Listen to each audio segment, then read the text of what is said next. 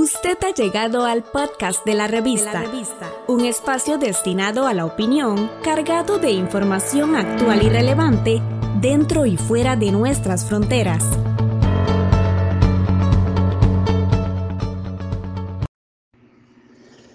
Hola queridos amigos de la sección de deportes de la revista. Estábamos hablando sobre los porteros y hoy quiero seguir quiero seguir este, contándoles algunas cosas sobre ellos que me parecen importantes.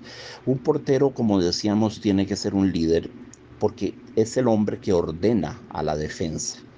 Como es el hombre que tiene la visión panorámica más clara del, juego, más clara de lo que lo podría tener un lateral, ¿verdad? Por ejemplo, eh, es el hombre que tiene que ordenar a la defensa. Entonces su relación con la defensa es, tiene que ser de constante comunicación.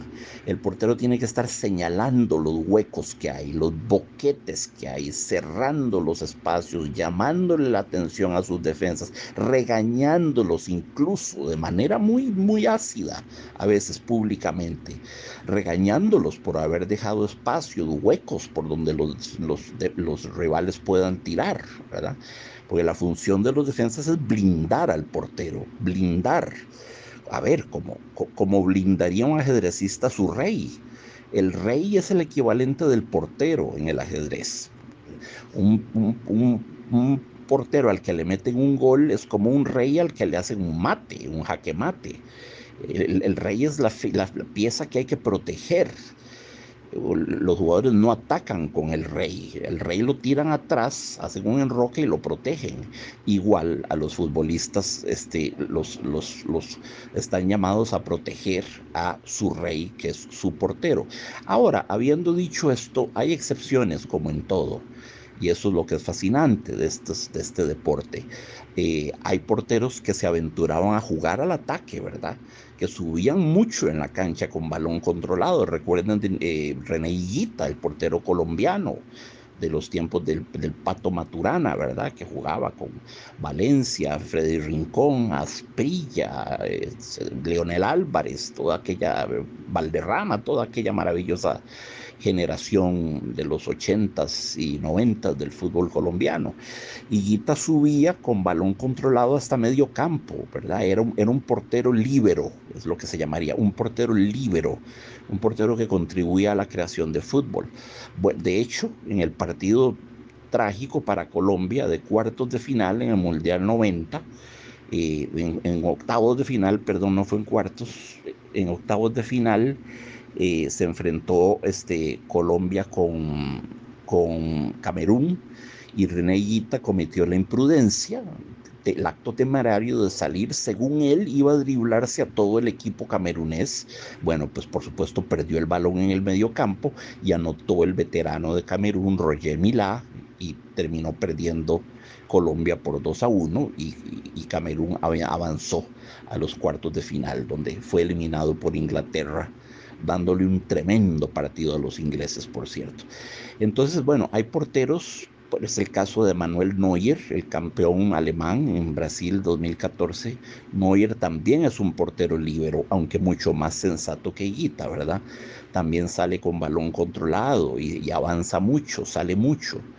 Eh, eh, hay que tener cuidado con eso, ¿verdad? Un portero que sale mucho se expone, se expone. Cuanto más sale, más se expone. Pero es que hay que entender esto y es fundamental, es un hecho fundamental. Un portero no solo tiene una función defensiva, pues primariamente está ahí para detener disparos, es correcto, para proteger su marco. primariamente es eso, es un cancerbero.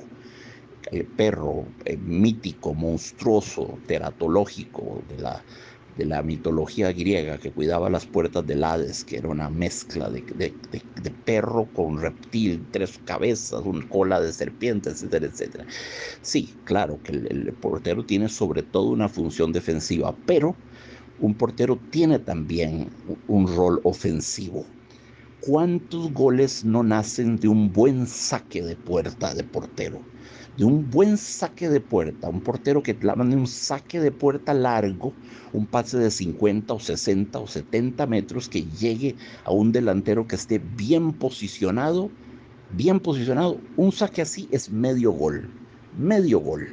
Eh, entonces los porteros también son capaces de, de, armar juego y de aprovechar las oportunidades y de, y de propiciar el ataque de los delanteros. Entonces un portero también tiene que estar preparado para, para la función ofensiva, no solo defensiva en el fútbol. Muy difícil ser un portero, amigos. Muy expuesto, muy expuesto, muy difícil. En el fútbol todo mundo tiene derecho a fallar, salvo los porteros. Los delanteros pifian goles hechos, los mediocampistas yerran pases, los defensas a veces entregan bolas mal en la pura salida y provoca un gol todo el mundo. Pero esos goles más o menos, más o menos se perdonan.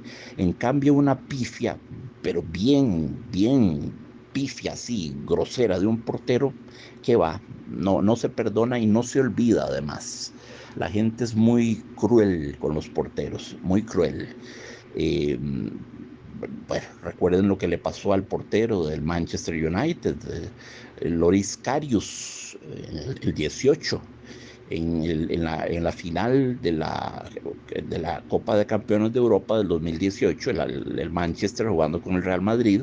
El Real Madrid ganó 3 a 1 con dos goles que fueron pifias estrepitosas del pobre de Carius.